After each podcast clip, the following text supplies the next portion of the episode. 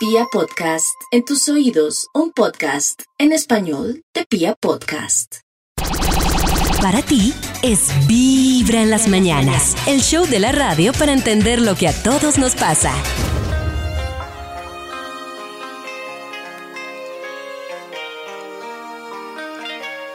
Yo soy loco cuando lo muevo así, duro encima de mí. Dale ponte pa' mí, te quiero sentir. Sabes que me muero por ti y que tú te mueres por mí, así que no hay más nada que decir. Yo soy loco cuando lo mueve así, duro encima de mí.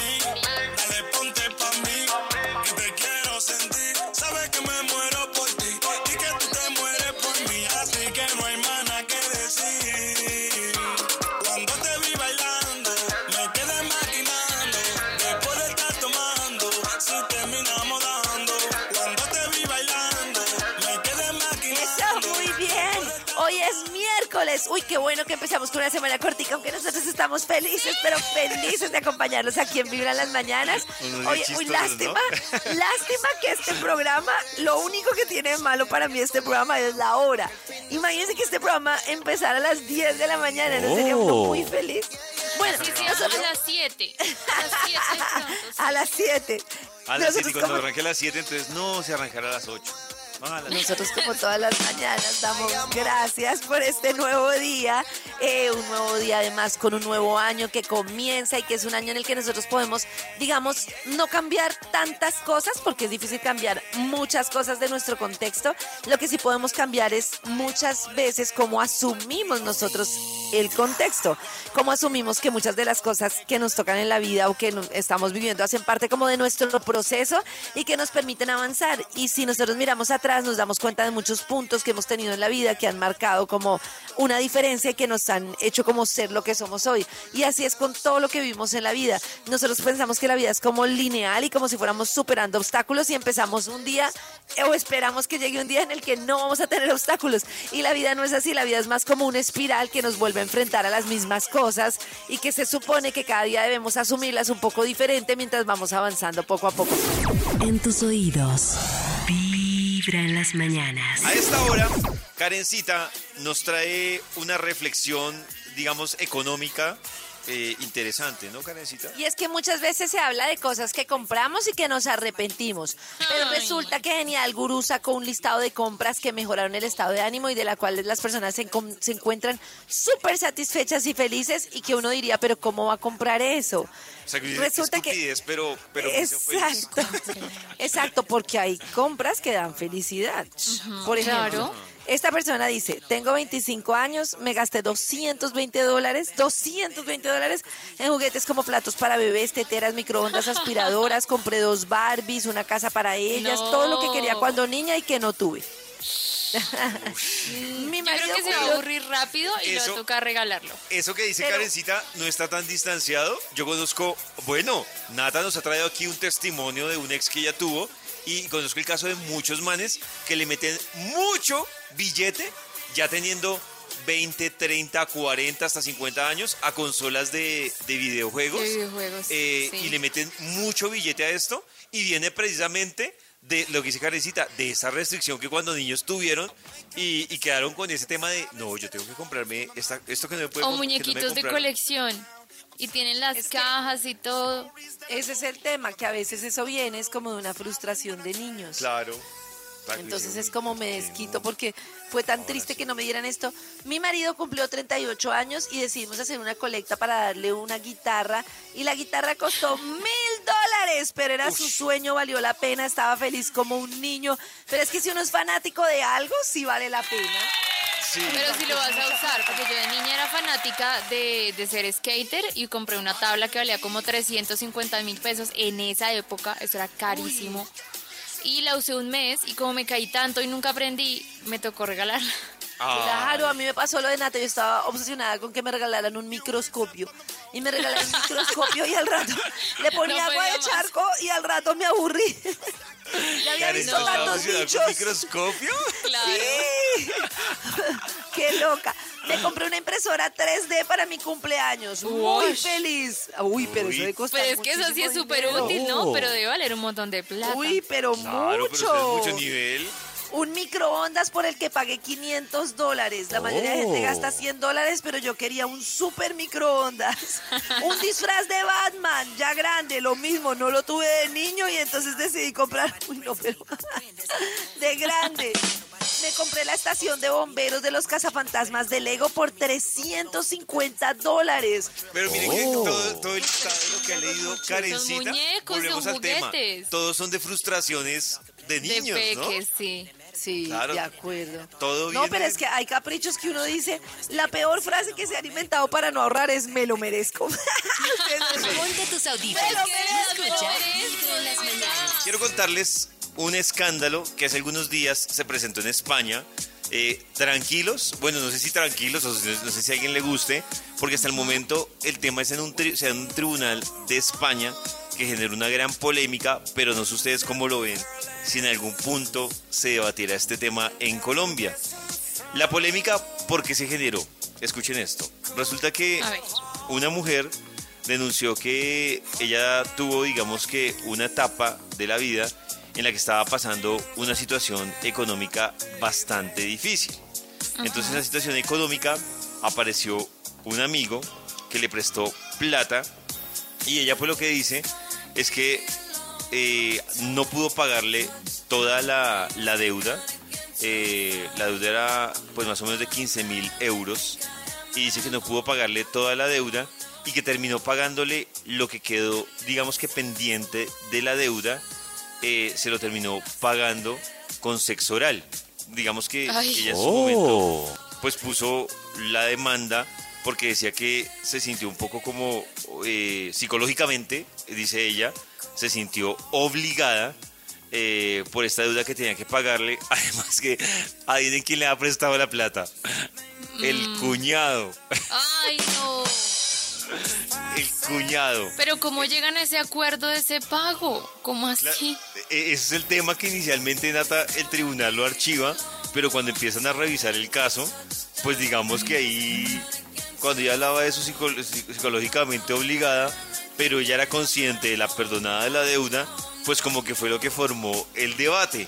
Y desde ahí, lo que tiene con esta decisión el tribunal es que está abriendo la puerta para que las personas, o sea, que legalmente esté autorizado pagar deudas Ay, con favores sexuales, que obviamente habría que entrar a demostrar pues tanto el favor sexual como que ambos concertaron que la deuda quedaría pagada de esta forma, que sería Claro. que pues por medio de un documento legal en el que se certifique que a mí me pagó la deuda esta persona porque me hizo esto y esto y esto y esto y ya para mí quedan ceros. Es como la forma Mm, legal. claro, Obviamente sí.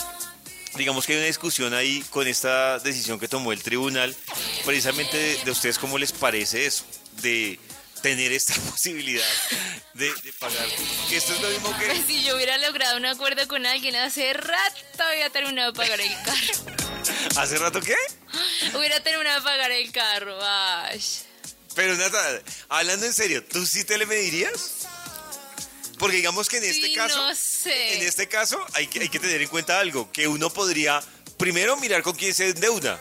Claro. Y segundo, decidir hasta dónde le paga. Lo que pasa es que también creo que uno tendría que entrar a, pues suena chistoso, pero uno tendría que entrar a ponerle tarifas a sus besos, ¿no? Claro. Sí. o sea, ¿cuánto equivale? Pero ustedes tienen más o menos valorados sus besos en cuánto, como para saber. Es que. No, y es que yo les he dado gratis tanto tiempo que no valen Que nada. ya han perdido. Han perdido valor, sí. Ay, Nata. Pero yo creo que. No, yo creo que las Yo creo que. Eso sí que debo, debo decirlo. Creo que los besos de las mujeres valen más que la de los manes. Porque Sí, que. ¿Cuánto cobrarías por un besito? No, Nata, aunque tú sientas que has regalado besos, un hombre hasta paga por dar besos. Entonces, eso hace que esté más desvalorizado el tema de los besos de los manes. Mira, Yo mujer vendería besitos de 30 segundos por ahí a 20 mil besitos. Ah, tú depende de la Un duración. besito de 30 segundos. Oh. Yo. Bueno, es que el tema. Por ejemplo, yo un piquito sería degustación. Eso sería degustación. ¿Y cuánto? ¿Un piquito cuánto? No, no, un piquito es. Ah, Ah, ahí. ok, degustación. sí. Eso es degustación. Sí. Ya, eh, besito, por ejemplo, de 5 segundos, yo le pondría de tarifa. Claro, es la tarifa que yo ¿De pondría. 5 segundos? Sí, es la tarifa que yo pondría, pero de aquí que los paguen, digamos, el banderazo sería 10 mil pesos. ¿10 mil pesos? En 5 segundos no alcanzo ni a meter la lengua, David, por favor. Claro Ponte que tus sí. y escucha Vibra en las mañanas. Vamos a esta hora con Karencita para que nos haga unas preguntas para saber qué, Karencita. Son unas preguntas muy importantes para saber cómo les va a ir en el 2022. y para eso necesito, puede participar el público de nuestro WhatsApp 316-45-729 para que Dieguito interprete sus historias. La primera pregunta es muy difícil. Califica el 2021 del 1 al 10. 10. 2021 del... 2, yo le puse 2. ¿Dos? Yo le pondría 8. 8, sí. Uy, ustedes les fue muy bien en el 2021. Tremendo. Sí, pues creo que es cuando tú has tenido un año de miércoles. De ahí Ah, para adelante, el verdad. promedio Todos son fue- la crisis. Me Entonces, siento por ejemplo, súper bien, este es mi año, si- de si tu- acuerdo. si- si tu año anterior estuvo en 2, todo lo que te pase de aquí en adelante pues, es ganancia. promedio. De una- ¿Cómo le habrá ido a los queridos oyentes calificando en el, el 2022? Dieguito, tú, el 2021, ¿tú cómo No, calificas mi, el mi 2021? 2021 yo creo que un 8, 9, la verdad, Uh, sí. Cuando uno pone la comparación, la vara de comparación, es como, no, Dios. Claro, o sea, yo creo que Uy, es que les fue muy Nata- bien. eh, No, O sea, no, sé si me fue fue mal. muy bien o el resto de los años Sí, medio yo creo como... que es que Nata, Diego y yo, nuestro productor, lo que tenemos es que Es un tuvimos pasado duro. Algún tie- en, algún, en los últimos, no sé, 10 años, un año tan de miércoles. pasado en No, yo adelante- sentí que Yo de cuando fue resumo, digo, mi año fue valiosísimo, aprendí muchísimo, pero jue madre, vi la quinta paila del infierno, entonces fue muy duro. Los oyentes Siguiente. dicen 2021 calificación 7, vibra para mí un 8, otro un menos 8. Uy, ok. Uy, y es que el pasado era COVID, ¿no? Entonces cualquier cosa era ganancia.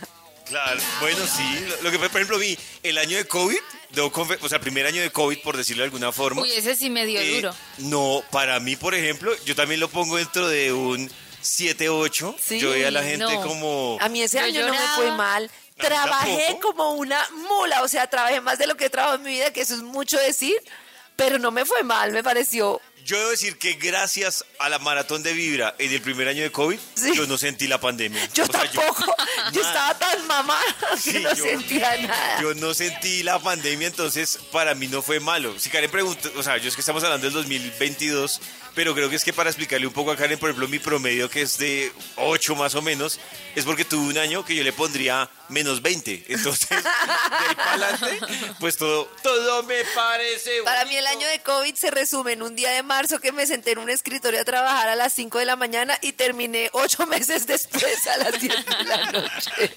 Claro, sí. Entonces, ¿Cuál es tu prioridad para el 2022? Uy, esto sí quiero que contesten los oyentes. El amor, la familia, la salud, la carrera, el descanso, estudiar. El amor, como Para mí siempre. también el amor. El amor. Oh. David. Ah, El dinero. no, diciendo- dinero. Dinero, que- el cochino dinero. No, es que se olvidaron, se olvidaron las opciones, pero no, no es la familia ni, ni el ni, la, amor. ni la salud, ni- Ni la el salud. dinero, es el, El dinero, trabajo, seamos la sinceros. El dinero. El- es que si lo pones así suena fuerte, Carecita. Entonces digamos que la profesión. La profesión. Quiero saber cuál es la prioridad para nuestra querida audiencia en el Los oyentes dicen 2022. familia y estudiar, el amor.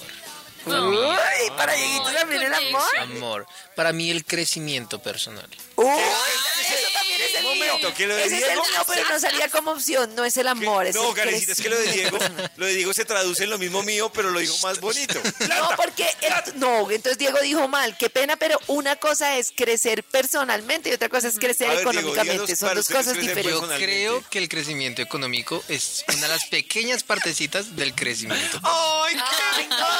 Ah, no, me Ya con este test para saber, No, no, porque no, veo no, que que viene está Lo mejor es escuchar. Vibra en las mañanas. Vamos a hablar de borracheras, de los Uy. intentos que uno hace. Yo siento que y, y no sé cómo lo ve Nate Carecita, pero yo siento que a medida que las personas avanzamos en edad, nos enredamos más. Y, y es que lo hablaba casualmente la semana pasada, por ejemplo, con un grupo de personas, y yo veía que cuando uno, o sea, uno a los 18, a uno no le importa Nada. Pero Nada, o sea, es que el efecto es muy diferente. Nada, Claro. pero Uno tiene agüero. que calcular los efectos. Por ejemplo, a mí me encanta el aguardiente. Y yo sé que me llevo a tomar un aguardiente no, no, no, Mueres. mal. ¿Mueres? No, me hace mucho daño al otro día. Es que uno tiene que pensar en el otro día. Incluso yo escuchaba que, que muchos, cuando estábamos en esa conversación, hablaban de unos productos que yo, yo, yo por ejemplo, yo me quedé, eh, cuando a mí me tocó la época del colegio, yo me quedé con un producto económico, pero que me parecía súper pailas, que era, no sé si Nata lo, lo conoció, que era el tequimón. Ay, sí.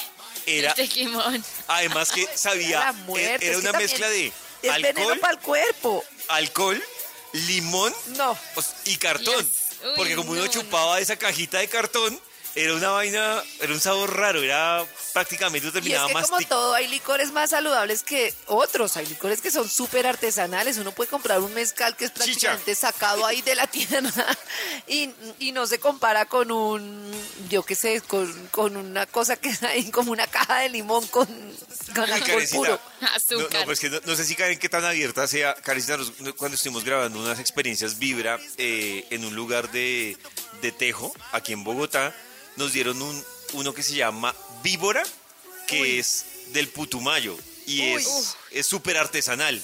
Yo esas Ya me cosas sí sonó guayabo pruebo. de una semana. No, yo, un yo esas shot. cosas sí las pruebo, las cosas artesanales sí. Ay, Además que le daban a uno un shot de esos y uno quedaba Listo. listo. Listo. Pero Yo cuando fui a tomar mezcal, le pregunté yo a la señorita, yo normalmente pues si tomo tequila, un alcohol, pues puedo tomar hartos, pues uno se toma hartos traguitos. Y le pregunté a ella con cuántos mezcales queda uno y dijo, con este máximo con tres. Yo iba con una ¿Sí? amiga y al segundo ya eso veíamos luces. ¿listas? Tan rico. A ver, escuchemos este intento de borrachera. Es un intento. Cuando te quieres emborrachar, pero sin emborracharte. Pilas, amiga, para que el fin de semana nos vayamos de rumba. Ay, sí, Karencita, qué delicia, así bien hinchas hasta el amanecer. ¡Eso! La primera borrachera de este año. Entonces, compremos ginebra. Ginebra. Ay, no, pero eso está como muy fuerte. Algo que nos enloquezca, pero que sepa como rico, como un tequilita mejor, por ejemplo. Ay, pero eso da mucho guayabo. Entonces, para que Ay, no nos sí. vayamos a preocupar al otro día y la pasemos súper, mejor tomamos ron con gaseosa.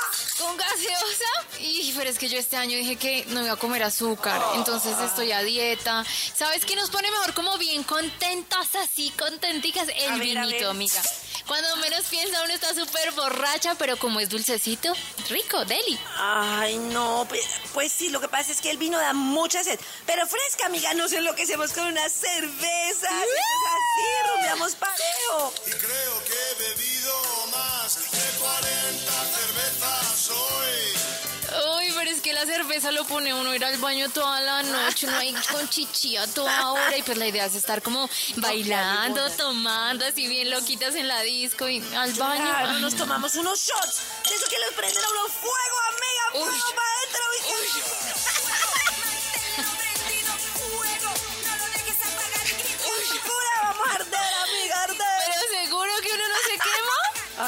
no sé, pues si algo que no lo sirvan si la candela es, aunque no es lo mismo. Pues la Ah, gracia es el fuego.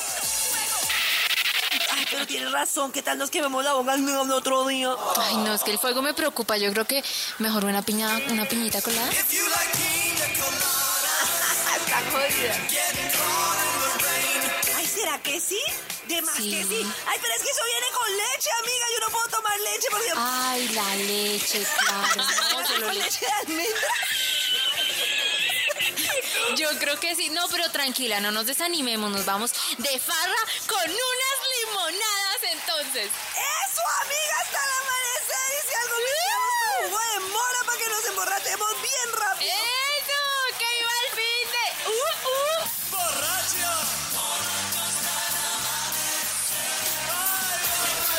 Me queda la duda Qué finalmente con triste. Qué cositeras. No, no, no, no. Con que se emborracharon finalmente, me quedó la duda. Con No, pues imagínese. ¿Tanta lora? ¿Tanta lora para tomarse algo? No, hombre. es que hay que saber elegir. Para días óptimos y no tan óptimos, lo mejor es escuchar Vibra en las mañanas. Hace un momento, Karencita nos estaba compartiendo, o no, más bien, nos estaba cuestionando para saber cómo nos va a ir en el 2022 de acuerdo a algunas respuestas. No ¿Tienes olviden la participación del público, que es importantísimo. Eso. Entonces dice así, ¿cuál es tu día favorito de la semana? Lunes, Ustedes. martes, miércoles, jueves, viernes, sábado, domingo o depende. Viernes. Eh, para mí originalmente el lunes, pero si el lunes es festivo, el martes.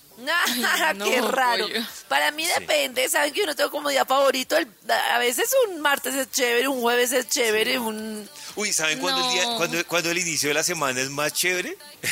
cuando uno, por ejemplo, un lunes lo arranca con una copita de vino o de whisky. Uy, o con una ¿De idea verdad? así. Uy, sí, yo me Claro. yo no es que uno debería eso. ser así, uno es todo Cla- estructurado. De las cosas que a mí me hacen sentir millonario es tomarme un whisky el lunes, así tenga mucho trabajo. Eso, y, ¿Puedo y venir que sea por ahí borrachita tipo, al programa? tipo 4 de la... No, Nata, pero es que no es que desayunes con licor. Ah. Nata es de extremos. No, no, no, no es desayunar. Bueno, ¿qué dice la audiencia? La ¿Qué dice gente dice que les contestar en el encanta. 316-645-1729. Les encantan los sábados y los viernes. ¿Sí? Sí, son como solo, los mejores días. Solo esos sí. dos días, dicen. ¿Y ¿no? qué, Yo- qué yo- opinan? Quiero saber qué opina esta mesa de trabajo y qué opinan los queridos oyentes del domingo.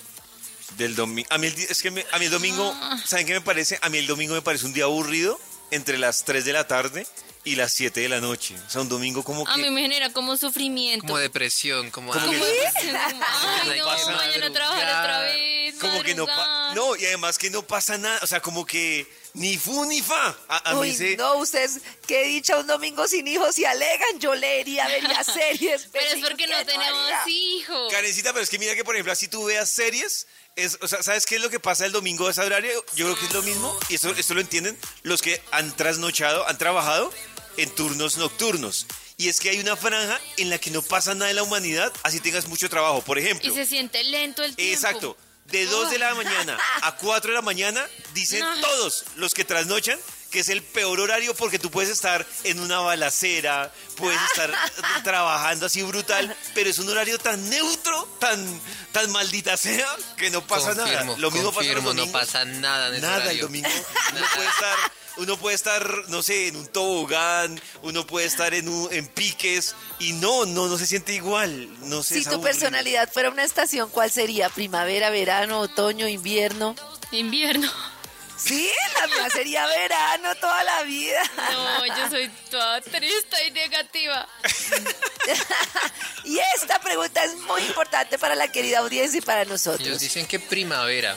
Primavera, uy, primavera es muy lindo. Ah, ¿Por sí. qué No, pero primavera? verano ¿Qué es sería lo primavera? máximo, así uno Como florecer, chanclas. como renovarse, como crecer. Ah, sí, entonces sería primavera. Muy afortunados. Mi mejor momento en la vida era cuando vivía en un lugar en el que se andaba en chanclas todo el día.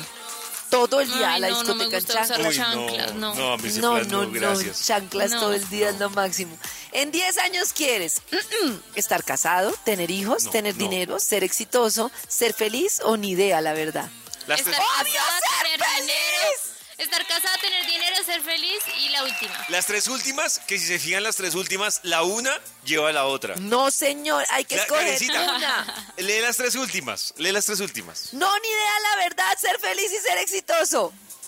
¿Sí? Ahí está. Cada mañana tu corazón empieza a vibrar con Vibra en las mañanas. Nuevo año y también eh, muchos estaban en vacaciones, incluyendo varias producciones, y hemos invitado a Nata para que nos hable de lanzamientos nacionales en plataformas o cómo o cómo va esto. Yo, yo solo quiero decir una cosa, Nata, antes de que sigas, y es que me siento tan preocupado que eh, estaba mirando una película este, este eh, fin de semana en Netflix Ajá. y me preocupa, o sea, no entiendo cómo sigue apareciendo en el top 10 de Colombia Betty la Fea. O sea, ¿qué, qué pasa? Yo decía, pero, Ay, lo siento, pero pero, ¿por qué sí. sigue en ese top 10 de Netflix Betty la Fea? Y ese top Porque 10 es de lo que a la Colombia. gente le gusta. No, no, no. A ver, Nata, cuéntanos. Bueno, en temas de televisión, por ejemplo, eh, este año se vienen y ya se estrenó ayer Areli Senado, Canto para no llorar. Oh. Y esta es del canal Caracol, o sea que el horario de la parrilla queda a las 8 de la noche, queda Yo Me Llamo, a las 9 y 30 de la noche viene Areli Senado y a las 10 y 30 de la noche viene Nuevo Rico, Nuevo Pobre. Eso por el lado del canal Caracol. yo debo decir algo, tengo una duda. Yo lo que he visto ha sido como cortes, de- o veía cortes promocionales de. ¿Cómo se llama? Arely Senado. Sí. De, de la producción. Eh, yo tengo una duda, Nata, pero pues digamos que no soy el más conocedor de la vida. Esta biografía yo supondría que tiene el doble de ficción.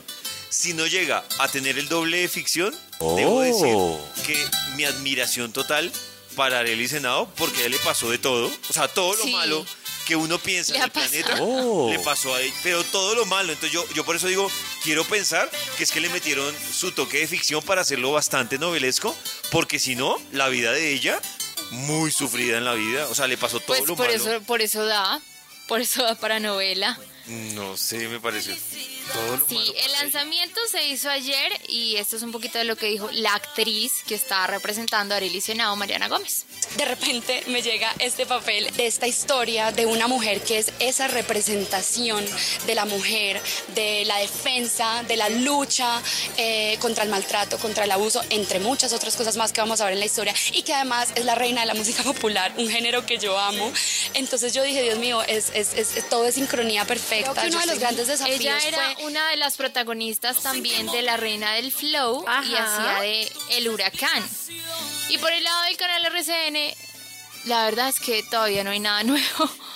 8 de la noche, pura sangre, que es un reencauche. 9 y 30, la nieta elegida que viene desde el año pasado. 10 y 30 de la noche, el capo. Pero se supone que vienen lanzamientos por el lado de Caracol. El 25 de marzo se estrenan Las Villamizar. Eh, la novela serie de Vicente Fernández se va a estrenar tanto por Caracol como por. Netflix. O sea, de manera eh, paralela en las dos plataformas, así que hay que esperar, no tiene fecha todavía de lanzamiento.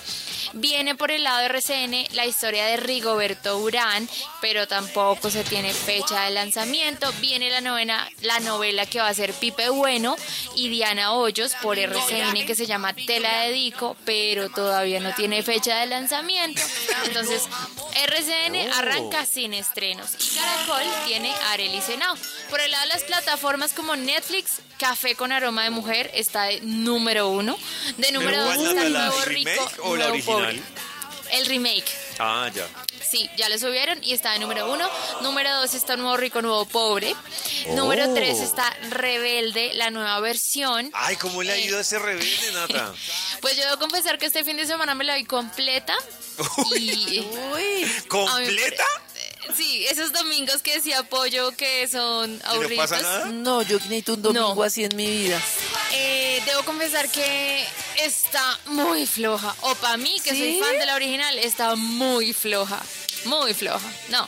Lo que no. pasa es que me parece que lo de Nata es un público duro porque pasa lo mismo con Café y es que Nata vivió la, la generación de la original. Claro. Entonces cuando veis Estrella con este remake es un tema No súper heavy, ¿no? No, y, y el argumento de toda la serie está como muy flojito. Hay una secta secreta que se llama La Logia y también aparecía en la, en la original, pero era una secta que hacía de, de verdad cosas malas. Entonces hay muchos memes con esta logia nueva de Rebelde, muchas críticas a los personajes. Hay un personaje colombiano que ha desatado mucha polémica porque dentro de la serie han dicho cosas que no sé, entonces dicen cómo llegó Pablito Escobar y ¿Dentro lo acusaban también, sí, dentro de la serie.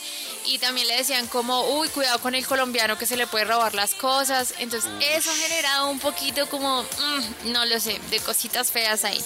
No, pero eso me parece muy paila. Sí, no de frente. Estuvo como no pesadito ese pedazo. Óptimos y no tan óptimos, lo mejor es escuchar Vibra en las mañanas. Ustedes nos están contando, nos están diciendo qué es eso que ustedes le invirtieron, le metieron plata, mejor dicho, en qué estupidez Uy. invirtieron plata y si les pareció que la perdieron o no, o no se arrepienten. Dice, por ejemplo, Javi, invertí mucha plata en mi ex. A Ay, veces, pero a ¿cómo va a veces sí decir me que eso es una inversión? ¿Qué les pasa? A veces sí me Claro que es una inversión, Claro, Karencita, yo también invertí plata, plata y tiempo en una ex y me arrepiento. Pero ¿no? A ¿cómo veces. que le invirtieron si es un proceso conjunto? No entiendo. Pues Bueno, nos pues un invertimos proceso- el uno al otro. Eh, entonces es un proceso en el que me sentí en pérdidas. Un negocio que no sentí que fue igual y ya, pero sí, uno se puede sentir No, en pérdidas. Eh, es el caso de, de Javi. Entonces, Acuérdenme así que de un solo hombre en el mundo, no comprometerme con David. por favor, Karencita, porque ahorita no estamos para pérdidas. Karencita, hablando de, de compras inútiles, ¿qué nos tienes? Es que resulta que hay como fases que conoce cualquier comprador o compradora compulsiva para que ustedes se identifiquen. Y la primera es un entusiasmo desmedido, así Uy, como sí. euforia, como similar al de una droga o al del alcohol. ¿Lo han sentido? A- a no, mí me- yo no soy compradora, pero tengo amigas. Yo, yo no soy comprador compulsivo, pero yo debo decir que si yo caigo en el error de ponerme a, como dicen, a lolear, o incluso ni siquiera dentro del almacén, yo en internet me pongo a revisar algo que me llamó la atención y empiezo a buscar, así no lo esté buscando, se empieza a activar esa hormona compulsiva que dice Karencita. Me da mucha risa porque yo tengo los, los cajones, los, ¿cómo se dice? Los carritos de las cestas llenos siempre, llenos. Y nunca compro. Y Karencita, ¿y ¿no te, no te llegan muchos mensajes de, de cerrar la compra? Pues sí, pero, pero pues, no sé, yo ni Pero ven, ¿Por qué no tengo una te duda. decides? ¿Por Tú qué? llenas el carrito y ¿qué te detiene finalmente?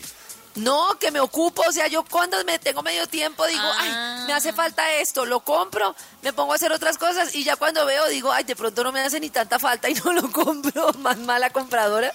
Bueno, No, pero estamos es hablando de los compradores compulsivos y una de las cosas del comprador compulsivo es que tiene un autoconvencimiento en cantidades ridículas. Necesito esto, me lo merezco, es una promoción, el precio está justo y así. Sí, Es verdad. ay, es O sea, es- hay cualquier razón, cualquiera. Exacto. Pero dicen que la causa número uno ganadora entre los comprador- compradores compulsivos definitivamente es el merecimiento. es la Claro. causa número uno de cualquier compra.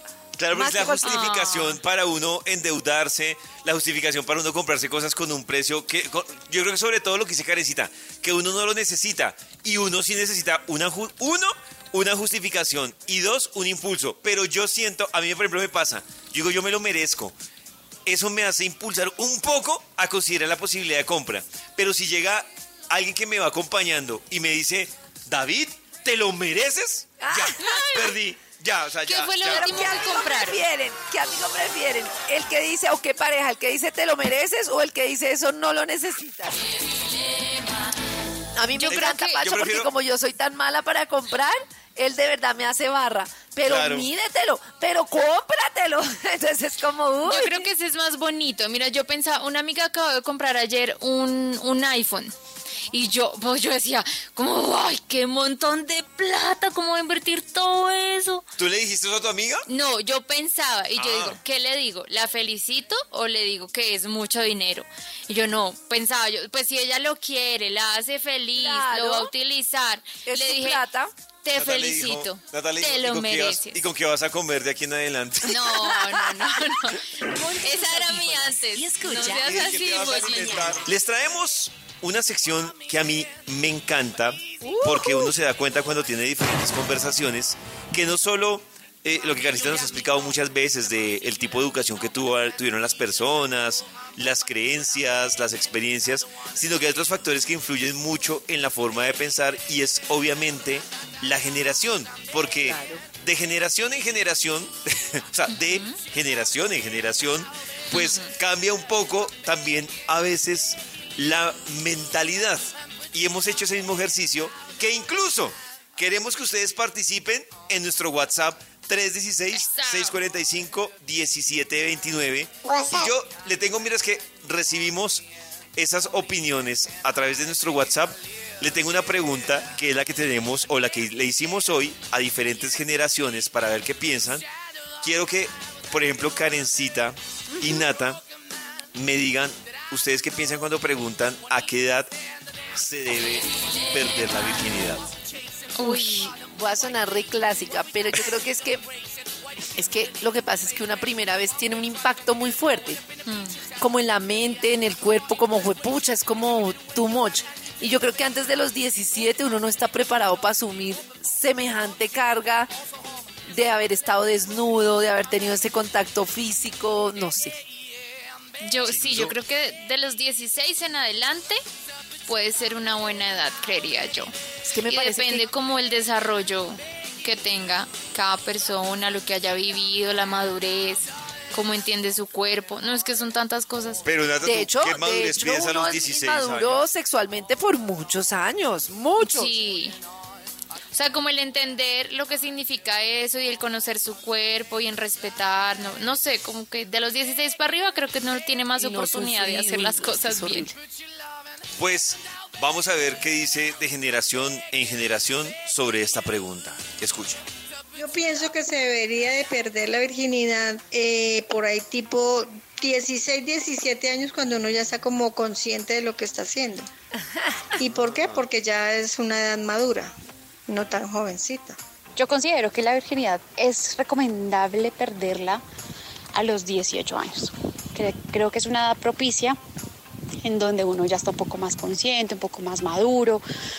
No es como tan, uno tan niño, como tan inocente. A los 18 años uno ya, pues ya como mayor de edad, empieza a conocer un poco más de las relaciones sexuales, vidas sexuales, métodos de planificación y demás. Entonces creería que a los 18 años. ¿A qué edad se debería perder la virginidad? Y porque, bueno, no siento que exista una edad base para todos y que todos tengamos como que a los 18 perderla o algo así. Siento que es más un tema de conciencia. Si uno se siente seguro de tomar esa decisión y la está tomando por uno mismo, más no por la presión de otro, es el momento indicado para hacerlo.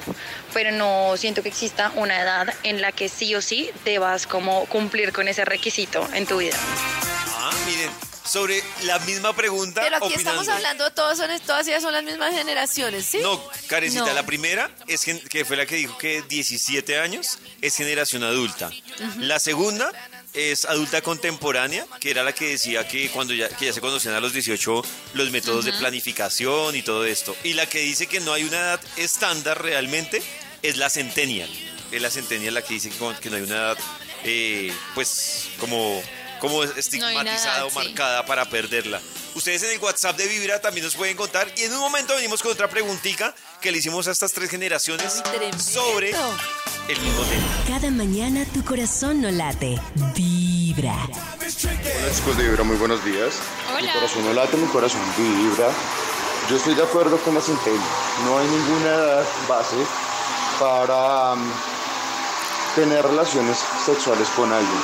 Eso es tema de sentirse seguro. Eh, realmente tengo una pareja que puede decir a sus 22 años que no ha tenido ninguna relación sexual. Y me parece lo más normal del mundo. No me parece nada extraño, no me parece nada raro, tampoco la afano, siempre quiero que más bien tenga una seguridad. Entonces estoy completamente de acuerdo con, con la muchacha centennial, porque hay personas que pierden virginidad a los 15 años, otros a los 25, otros a los 30, otros a los 18, entonces no hay ninguna edad base. Mi corazón no late, vibra. Yo, yo con la Centennial estoy, estoy de acuerdo con que a veces es complicado dar una edad base, pero es que yo en lo que no estoy de acuerdo con ella es cuando ella dice en la edad que uno se sienta seguro, no estoy de acuerdo con ella porque si una vez a los 18 tiene la seguridad embolatada, entonces uno decir que ya a los 16 o a los 15 ya está muy seguro o muy lúcido. Y, y es que el tema, sobre todo en el caso de los niños, de los hombres, es la presión social tan berraca. Sí. La- ah, vamos a decir aquí Claro. bobadas que sí que cuando se sienta uno bien y todo. Un hombre tiene 20, 21 y lo destruyen donde no cuenta Sí. una Claro. experiencia. Incluso en el colegio a los 16, 17 ya le están presionando. Claro. Mira, duro. con lo que dice Karencita, nos llega una historia que dice, creo que las mujeres a los 16 y los 17 y los hombres deben ser más conscientes. Eh, ellos por lo general a los 14 ya no son vírgenes. Yo, creo, creo que que, hay algo contrario historia- acá. Yo creo que hay algo contrario. Hay dos, dos escenarios acá, que es uno que menciona Karen. Es el hombre que realmente es virgen, pero socialmente tiene que montar un video. Claro. demostra- o sea, para es más decir que ya condenado. lo hizo, sí. Claro, es, así no lo había hecho. Y hay otros que me parece todavía más, más jodido, que son los que incluso pagan por sexo, sencillamente por salirse de ese tema de, sí. de tengo 19 Y van años. con el tío y venga, lo hago hombre. Claro. Uy, Sí, horrible. Terrible. Yo creo que además estamos hablando de historia patria porque yo tengo amigas y conocidas, hijas de amigas, que me tienen mucha confianza que son chiquis. Y yo creo que ellas a los 14, Oh. 15, o sea, no estamos hablando de 18, 17 por ningún lado. Bueno, Sí, pues de hecho nuestras nuestra- historias pues, de nuestras generaciones generación, eran de por lo embarazos a los era como 14, a los 15 y 18. 16. Sí. Claro, que, que- que yo siento que en el caso de las mujeres, pues esa experiencia no termina siendo tan, pues la más recordada, la mejor. Uy, ¿no? no, espantoso. Es de, es de dudas. Hay otra pregunta. una- de hecho, de hecho, eso nos escriben. Dice, a mis 21 se fue la virginidad y me sentí terrible. Creo que no hay edad, dice una oyente. Exactamente. Hay otra pregunta que le No hicimos sé si a cada algún oyente podrá decir, no, mi primera experiencia fue buena. Ajá, Ay, a sí. mí me fue muy bien. ¿En serio, Nata? Fue Mira, Karencita, no necesitabas esperar una nota de voz. O sea, no, no quiere decir que no sea doloroso, porque obviamente hay un tema físico que duele, pero fue muy chévere, fue con una persona que yo quería mucho. eh, creo que él también era virgen, o eso fue lo que me dijo. Pero para los dos fue muy bonito, fue muy tranquilo, fue chévere, a mí me gustó. Eso es el ideal. No me arrepiento. Muchachas. Pero Nata, ¿por qué la duda? O sea, de- Pues porque uno tiende a dudar de eso, pues no sé, no sé si lo era o no, pero pues yo en ese momento le creí, lo sentí muy honesto y fue muy tranquilo, muy bonito, como que a nuestro ritmo. De hecho, creo que hasta fue en dos partes porque creo que no logré como Claro. que entrara todo en una sola vez, pero fue bonito. A ver, No, y es que además es un tema. Yo como estoy obsesionada con la libertad sexual de mis hijas, como sea. Pero es un tema porque uno no le decía nada, todo lo que uno decía era mito, Tabú. era... Tabú. el- yo me imagino que en la generación de Nata, la mía, habrá un cambio terrible, pero digo positivo, pero en la generación, no sé, de pollo en la mía, a uno no le hablaban de nada, no le explicaban nada, no tenía una unidad de nada. Era como todo ahí, como a la muerte. Tenemos otra pregunta para esas tres generaciones. Describe cómo viviste ese momento de tu vida, o sea, cómo perdiste la virginidad. Para mí, eh, la- perdí la virginidad como, como algo drástico, porque fue como obligada, como engañada, como, como forzada. Entonces, pues, le da uno angustia, susto, y no, y no la pude eh, aceptar así. Entonces, eh, rechacé eso. Pero hubo otra ocasión en que volvió a pasar lo mismo, pero entonces la persona me dio aguardiente, me emborrachó y fue como algo forzado, entonces fue muy horrible. Describe cómo viviste ese momento de tu vida. Mm, la perdí a los 18 años. Realmente fue muy lindo. A mí me gustó mucho. No me arrepiento. Pero, pero eh, sí fue con una persona que mm, tenía una relación alterna. Y en ese momento no existían redes sociales, no existía Facebook, no existía nada. Entonces yo nunca me enteré. Me enteré como al año y él tenía su relación alterna. Entonces creo que eso fue lo que, que no me gustó, pero por el, el momento, la situación, eh, a mí sí me gustó, fue romántico, fue, fue bien. En mi caso fue súper incómodo, me sentí como demasiado indispuesta, fue con alguien mayor que yo y no logramos hacer match. Nosotros tuvimos relaciones más como por que yo perdiera la virginidad, si te soy sincera, a que fuera un gusto así increíble que tuviéramos entre los dos, no. Entonces eso hizo que no explorara tanto como yo habría querido. Eh, yo, yo iba a decir que, que escuchan, que escuchando, no, no, que escuchando las, las historias como de la, de la primera vez, tengo una duda que me surge aparte de lo que Nata escribía, y es que hay un Oh. mito que dicen que las mujeres se enamoran y eh, de, de- de esa primera vez, o sea, de la No. persona. ¿Sí No, pasa? yo creo que la mayoría son malas experiencias. La mayoría son malas experiencias. Sí, yo creo. Eh, son O- terribles. Mi experiencia fue muy similar a la de la primera señora. Me echaron algo en el trago. Fue horrible, fue espantoso. Fue Claro, entonces no es tan la peor experiencia de mi vida. Me quería morir y, y ni siquiera fue por trago. O sea, me echaron algo en el trago literal. Terrible, fue espantoso. No, no, no, no, no. Lo que para mí eso es como de los peores recuerdos de mi vida entera. Horrible. Es- claro que sí lo hace el peor recuerdo, como dice Karencita. En Claro. un momento venimos con otra pregunta para hacerle a cada una de estas generaciones, de generación en generación. Estás escuchando Vibra en las mañanas. A esta hora estamos con esas preguntas de generación en generación. Hoy escogimos una pregunta en torno a la virginidad para saber cómo cada generación interpreta y tiene una respuesta que puede ser diferente o en algunos casos coincidir, pero además también Karencita nos han llegado muchas opiniones a través de, del. WhatsApp de Vibra, ¿no? Muchas. Y acá dicen de pues varias historias como experiencias buenas y malas. Dice, tengo una prima que tiene 26 y aún es virgen. Influye mucho lo que te dicen de pequeño en casa. Buenos días, creería que es mejor perderla después de los 18. La mía fue bonita y planeada con un buen hombre. Claro que duele, pero fue súper lindo el lugar y todo. No envió audios por el trabajo, uno ahí en el trabajo. Sí, bueno, no sé qué. Sí, no, no decidieron enviarlo. Yo en mi primera vez fue una venganza hacia mi ex, al que siempre había querido, me hizo daño con otra chica y eso que habíamos hablado de eso, pero cuando me di cuenta perdí mi virginidad con su mejor amigo. No, qué historia, ¿qué O es sea, eso? ella perdió la virginidad, fue más por venganza. Por venganza, sí. No, imagínense. Por ejemplo, mira, perdón, pero que me detengan en esta historia, pero mira, Karencita, que aquí volvemos a hablar del tema de, de, no sé si la palabra es madurez, pero miren que aquí realmente ya no le estaba haciendo ningún daño a este man. O sea, ¿Se lo estaba haciendo ella a mí? A ella. Sí, claro, pero obviamente la- no la estoy juzgando, pero es que uno en esos momentos no calibra eso. O sea, en esos claro, uno en momentos esos dijo, momentos toda la pelea entre amiguitos y el combo de amigos lo es todo. O de pronto como- al tipo sí le ardía. No sé. No sé. claro, Nata, pero le ardía, pero, él le- Pero pero, más le pero para el ardía a tipo sigue en Más su le ardía vida. a ella. O sea, sigue, él sigue su camino. Sí, pero le, le- como que la idea de ella era darle al ego. No sé. y realmente la ardía era más a ella. Entonces, Literal. sí, sí. Hay otra pregunta que le hicimos a estas generaciones, adulta, al adulto contemporáneo y al centennial. Escuchen. Y tercero, ¿qué le dirías a alguien que aún no ha perdido la virginidad? Yo le diría a las que no han perdido la virginidad, pues que es bueno sí tener la relación, pero cuando esté enamorada verdaderamente la persona, quiera hacerlo y no tan joven, sino ya con la experiencia de la madurez. Ah, yo le diría que, mm, que más que una edad, más, más que una edad, eh, como que piense bien con la persona correcta.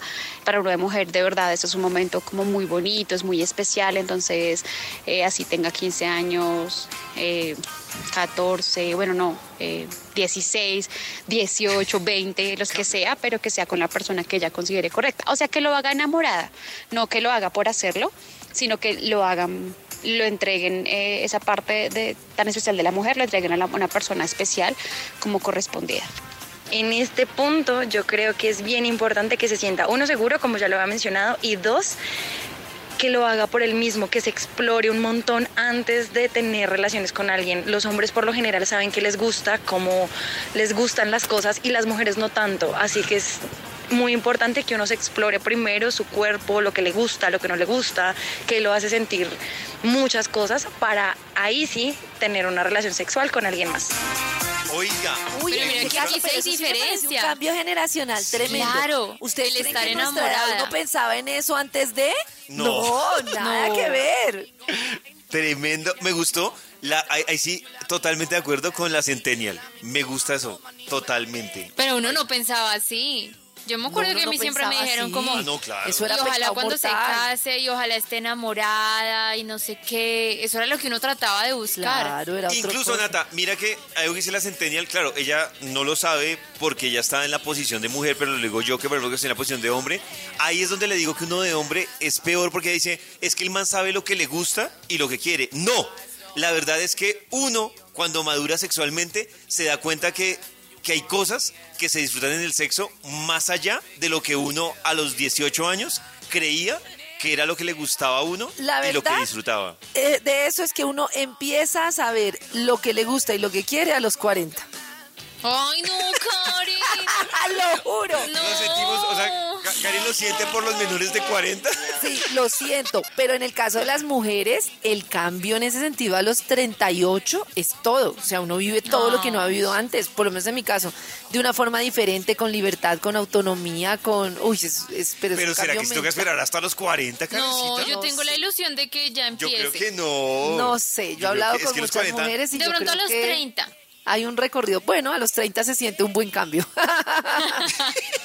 Ya casi. Tus audífonos y escucha Vibra en las mañanas. Ya miércoles, esta semana fue rapidita como para que nos vayamos preparando para lo que nos espera este año. Yo sé que muchos arrancaron ayer revisando cuándo era el próximo festivo. No, ¿Y cuándo es, pollito? ¿Y cuándo Ah, Yo es? de mirado, va, va a revisar. Va a revisar cuándo es el próximo festivo. Por Pero, favor, Nata, necesitamos saber.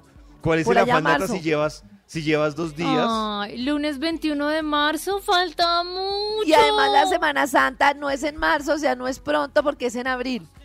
Ah, la Semana Uy, Santa. es- no. Ahí está, para que se Dos preparen. meses sin festivos. Hoy en Vibra estamos hablando de esas tonterías en las que usted se ha gastado la plata y ustedes aparte de eso nos han contado si se arrepienten o no. Yo les traigo un listado de cosas que si usted compró, técnicamente perdió la platica y no sé si ya se dio cuenta. No sé si ya A se dio cuenta, pero ya perdió la platica. Por ejemplo, si usted compró un carro de segunda con unidad de CD. Si usted compró un carro de segunda con unidad de CD. El mío tiene unidad de CD. Sí, Ay, Nata. Pero también tiene huequito para USB. Ah, bueno, ahí avanzas, pero si tienes unidad de CD, ya perdiste la Ah. platica. O hay mucha gente que perdió los CDs porque compró un carro, no tiene donde. Yo, ¿Saben a quién he escuchado que lleva como cuatro años alegando por eso? Mi papá. Mi papá ¿Sí? alega. Que ya no tiene dónde meter el CD. Pero ¿cómo, cómo, cómo me ven? Yo, yo también tan bobo meterme en estos carros sin unidad de CD. Y yo, pues, ya- Ay, tan lindo. pero ya, ya nada que hacer. Pues es que Sí, para un papá y todo pasar música a una USB o algo así. Claro. No. Sí, es todo un proceso. Eh, si usted le compró a su hijo un instrumento musical de alta gama, esa plata se perdió. Miren, Ay, yo no estadísticamente... estoy tan de acuerdo. Claro, Nata, pero es que si usted, si tú te fijas estadísticamente de los niños que les compran instrumento, los niños que siguen con su carrera, a mí me dejó aterrado, por ejemplo, una compañera le compró un violín. ¡Un violín! Yo le compré un hija, violín a la mía. pero un ¿Y violín no sé... Pero, no, un violín normalito. No, fue terrible. Le compré el violín en Bali. Ella estaba súper entusiasmada, iba a todas las clases. Y como cuando empezó la pandemia, yo le dije a Pacho que eso no, que eso volvíamos en dos semanas de que vaya en Bali. Ay, Karen. Mi amiga la que le compré el violín a la hija, eh, dijo, no, es que ella está encantada con violín, la metió a curso de violín, el violín súper costoso, yo me imaginé que fuera tan costoso el violín, le duró tres meses la afición, adiós violín, adiós, adiós curso, y la niña no quiere saber nada de violín, y ahí quedó Pero el es que, violín. pero es que los niños hay que, hay que, o sea, yo las meto a tenis, alquilo raqueta, las meto a violín, alquilo violín, hasta que uno ya cuando completen cinco años ya les regala algo. Pues no cinco. Ah. No, pero por lo menos un tiempo considerable que uno Un vea que año. el niño de verdad. Pero digo, y yo digo, no le invierta, señor padre, no le invierta a un instrumento pues de alta gama, porque usted no sabe si en tres, cuatro meses se aburra Claro. para comprarle alta gama. ¡Ojo! Si usted le invirtió Por ejemplo, platica, ellas juegan fútbol, yo les compro una, una camiseta, no les voy a comprar una camiseta de un, claro. de un equipo internacional, Santa Fe, Millonarios, ya tiene- cuando vea que juegan bien. Mañana tu corazón empieza a Ay. vibrar con Vibra Ay, en las a mañanas. Hoy conectados con muy buena vibra y estamos hablando de esas cosas que usted de pronto le invirtió plata y podría ser, no, podría ser no. El 99% de probabilidades de que sea plata perdida. Esto me lo he encontrado en muchas casas y que usted no caiga en esto. El masajeador térmico. ¿Sí saben cuál es ese? Es cuando No. ustedes van en los centros Una silla que, se comerciales. masa- que masajea. En los centros comerciales van, Karencita, No. Y hay unas islas que les ofrecen una cosita como caliente que para que se pongan en, No, no, no. en, el, en los hombros y en el No. cuello. Y supuestamente eso es un Ah. relajante. Uy, qué y- rico. Y tiene ferormonas, todo el mundo dice qué rico, lo compran. Y he visto que eso ha terminado como cama de mascota. mal. Pero voy a hacer una pregunta y no quiero ser ofensiva, pero ¿en qué estaban pensando cuando compraron eso? Pues Yo- si es tienes un pregunta. espasmo como yo a diario, creo que puede servir. No. No, para relajar. Para un una Nata, perra, una perra. Tengo Una una, perra de agua sí caliente. tengo. Pero si Una te hace perra es una bolsita que uno llena Mira, de agua caliente, Quédate valdrá la 15 perra. mil pesos Sí. y lo cura todo. Pero no te hace masaje. Yo que vivo No. solita, Ay, Dios. necesito algo que me haga masajes. Nata, Porque sí, a quién no. le digo. No. No, no, no, Nata. Nata, ¿qué te soluciona más y qué te vale menos? ¿Una silla masajeadora o un vibrador? ¿Un vibrador de cuáles? Pues no sé, pero es que la silla masajeadora me parece una muy mala Hay un, hay un aparatico, Nata, que es como un cepillo, parece un cepillo gigante y ese sirve para hacer masajes en diferentes... Ay, yo quiero uno de esos. Es que la gente, perdónenme, pero la gente compra mucha idiotez. Yo una vez puse una norma en Radiópolis y me odian. ¿Cuál es la Resulta? ¿No comprar idioteces con su sueldo? El que Resulta- compre idioteces con su sueldo, no le pago. llamaban... Mañana tu corazón. No, esperen, esperen, quiero saber, quiero saber. Ah, Al aire. Vibra en las mañanas. Quiero recordarles que ahora están acompañados por la cabina del drama directamente desde México con Jorge Lozano H.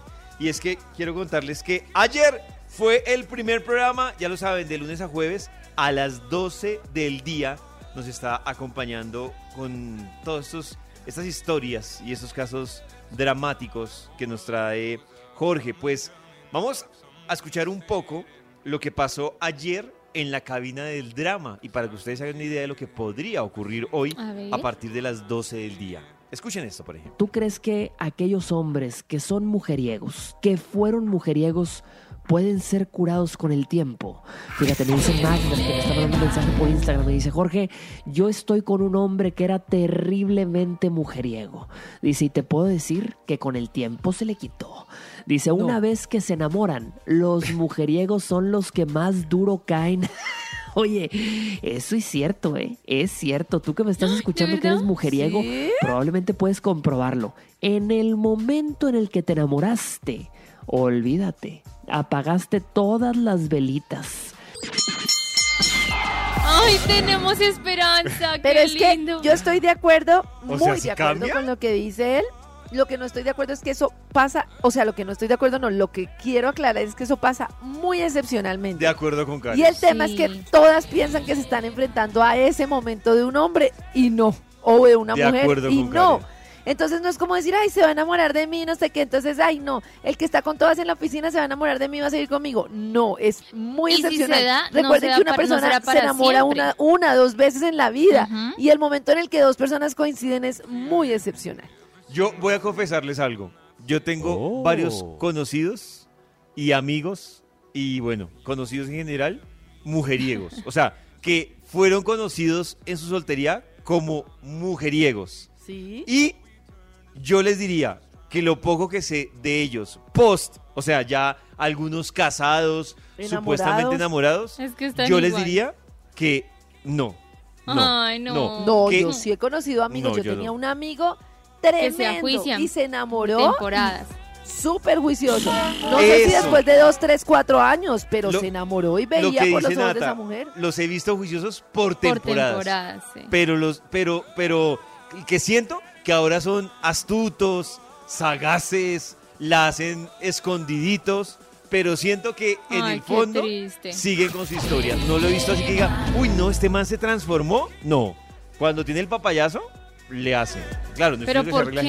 general. ¿Qué necesidad? Porque, porque lo que pasa es que hay personas que son sexualmente, o sea, que tienen como muchos deseos por muchas personas y ya, y ha sido así, su naturaleza no va a cambiar.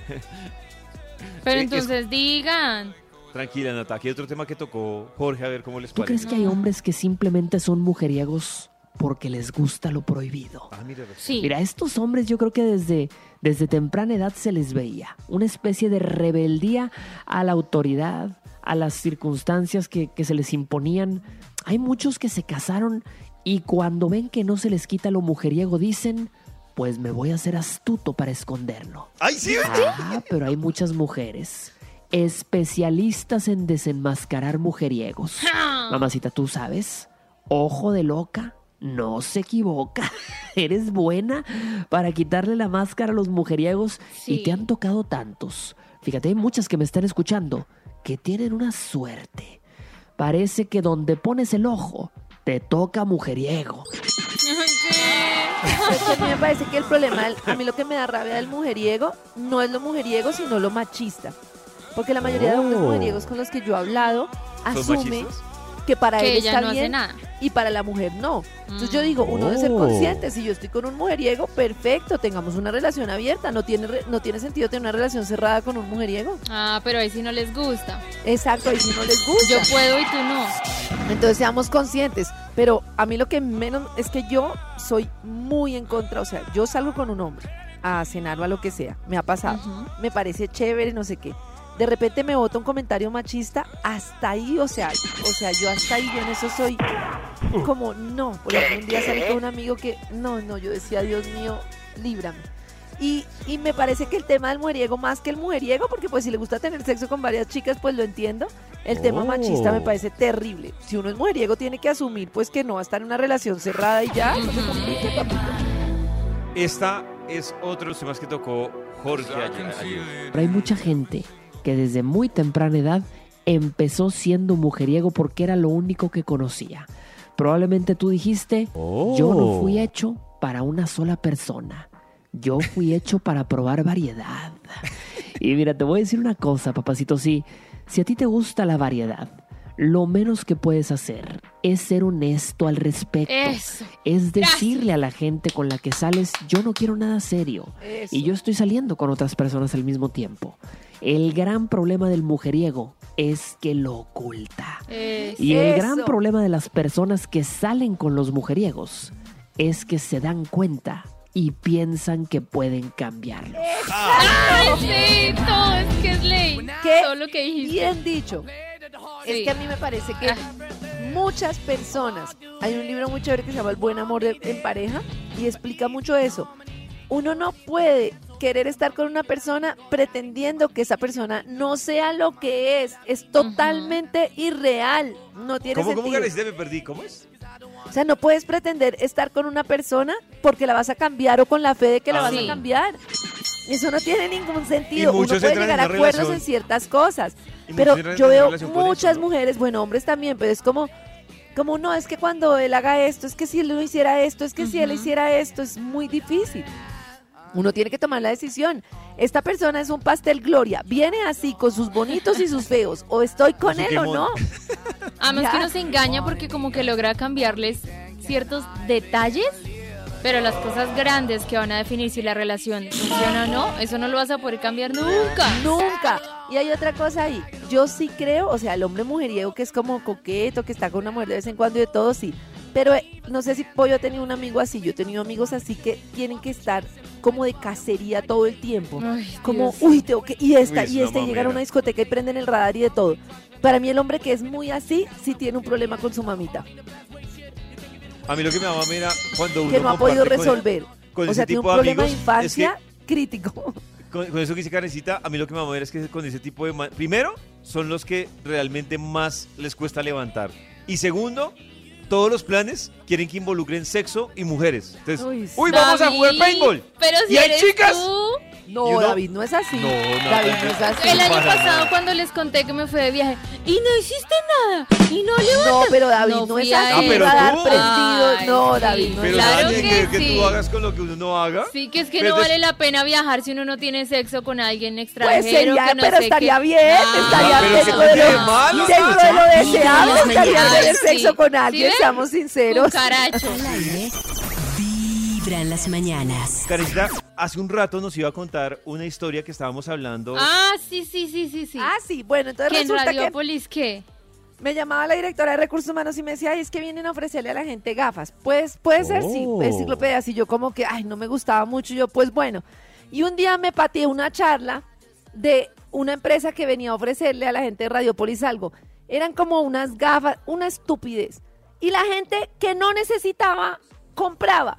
Y yo, pero, o sea, mientras todos estaban convencidos, a mí me provocaba pararme al lado del vendedor y decir, pero ¿por qué lo van a comprar si no lo necesitan? Pero gafas de qué gafas. No, no me acuerdo. Es que eh, fueron como tres oportunidades seguidas. Una a vez enciclopedias y todo el mundo iba a comprar. Otra vez unas gafas especiales para protección y todo el mundo iba a comprar. Y dije, Karen, pero somos seres libres que pueden No, comprar lo que quieran. no me importa porque además Pues el descuento era cotiza las por gafas nómina. en el centro. Y había gente que terminaba comprando y comprando y en la nómina le llegan tres pesos. Y dije, si yo no me presto para esto. Si van a comprar idioteces, que no sea porque vienen acá y se las ofrecen a la empresa. Y prohibí que fueran a vender cosas. Y entonces mandaron un comunicado en el que decían que no, la empresa no iba a patrocinar Y idiotas. ahora somos muy tristes. Y nadie No. volvió a comprar. no, nada. Y ahora tienen la nómina completa para salir un domingo, para vivir una ¡A comprar estupideces! No. No, Nata, no. Miren, hablando de comprar estupideces, yo una vez pregunté cuánto valía, no sé si ustedes hicieron la tarea, cuando estaba muy de moda el tema de Zumba, estaban vendiendo en sí. diferentes centros comerciales el curso de Zumba, que eran varios videos realmente y unos accesorios. No, este curso costoso, mucha gente lo compró y mucha gente seguramente lo tiene debajo de la cama, así que ¿Y esa era plata chévere? usted- Pues Karencita, Pues yo era creo que sí, era como jugar tapete moderno. exactamente. Pero yo eso. creo que puede ser chévere, ¿no? Sí, para desestresarse, de pronto para bajar un poquito de calorías.